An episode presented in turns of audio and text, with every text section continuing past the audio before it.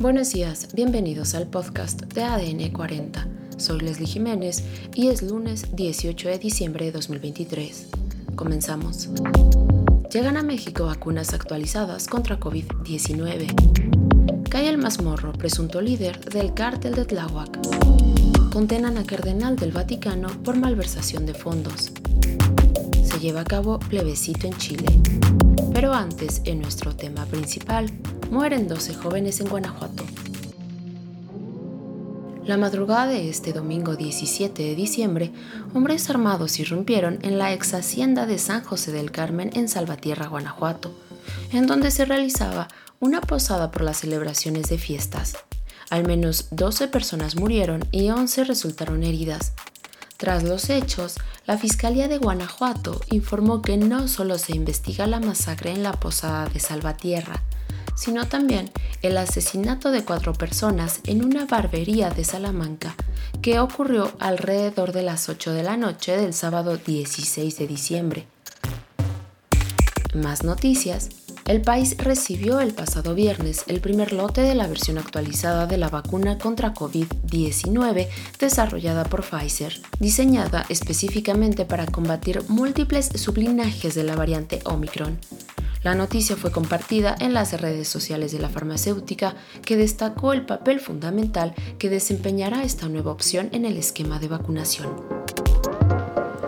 Además, policías de la Secretaría de Seguridad Ciudadana detuvieron a Edgar Hazael, alias Mazmorro, el cual había quedado como líder del cártel de Tláhuac, y su detención se realizó en la calle Santa Cruz y Salto de Agua de la colonia Las Arboledas, alcaldía Tláhuac, donde se le aseguró una bolsa de cristal.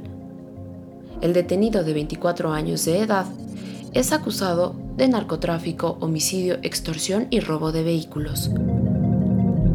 Por otro lado, Giovanni Angelo Becciu, un cardenal del Vaticano que ocupó uno de los cargos más poderosos, fue condenado a cinco años y medio de cárcel tras ser declarado culpable de varios delitos financieros contra la Iglesia.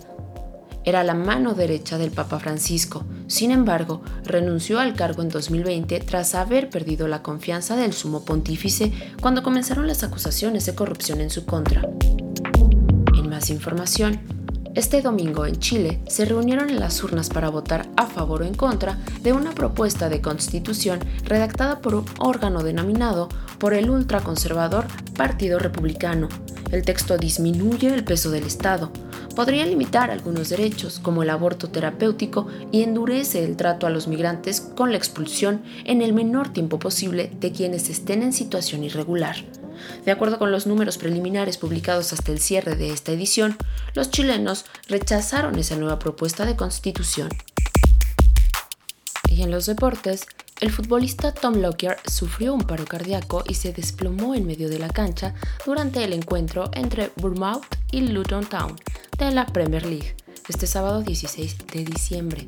El incidente ocurrió al minuto 65 por lo que tuvo que ser suspendido y se le pidió a los asistentes que abandonaran el estadio.